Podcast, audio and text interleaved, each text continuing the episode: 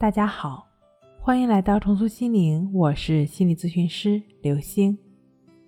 本节目由重塑心灵心理训练中心出品，喜马拉雅独家播出。今天分享的是一则失眠强迫症患者的康复经历。我拿到重塑心灵的光碟和指导手册之后，迫不及待地看了一遍，听了一遍所有的内容。看完以后，我对这个方法。充满了信心，因为手册中的很多话都说到了我的心坎里。我跟李老师第一次进行通话，李老师大体上了解了一下我当时的心理状态和生活状况，并针对催眠法、试验法和关系法做了更详细的介绍。从那天开始，我就按部就班的按照李老师说的方法和步骤开始练习了。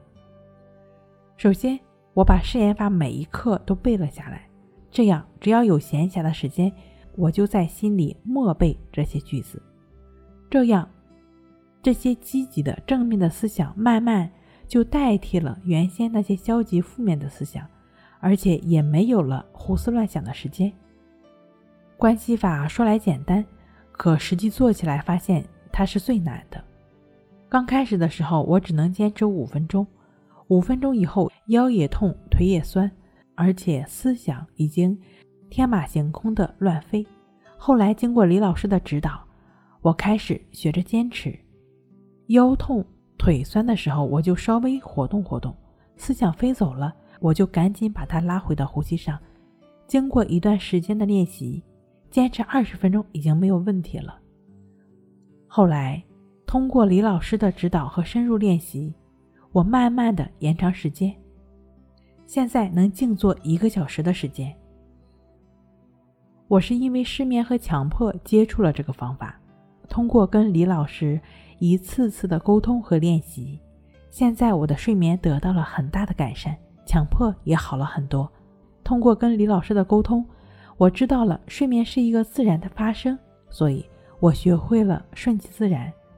躺在床上睡不着的时候，我就做关息，把关息当成是第二种睡眠进行休息。当你不再把睡眠当成是一种负担，你的睡眠自然也就正常了。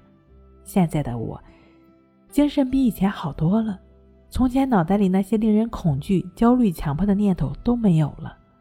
除了正常工作、生活、学习之外，我一直坚持做这三种方法。我感觉。这些练习让我找到了内心的平静，让我坦然地面对生活中的不如意，不要执着于一念之间。最后，我由衷地感谢李洪福老师，他创建了三个方法。如果你也有不愿对外人说的心理障碍，你一定要试试这些方法。我相信，终有一天，你也可以走出心理阴霾，获得心灵的祥和和平静。好了。今天跟您分享到这儿，那我们下期再见。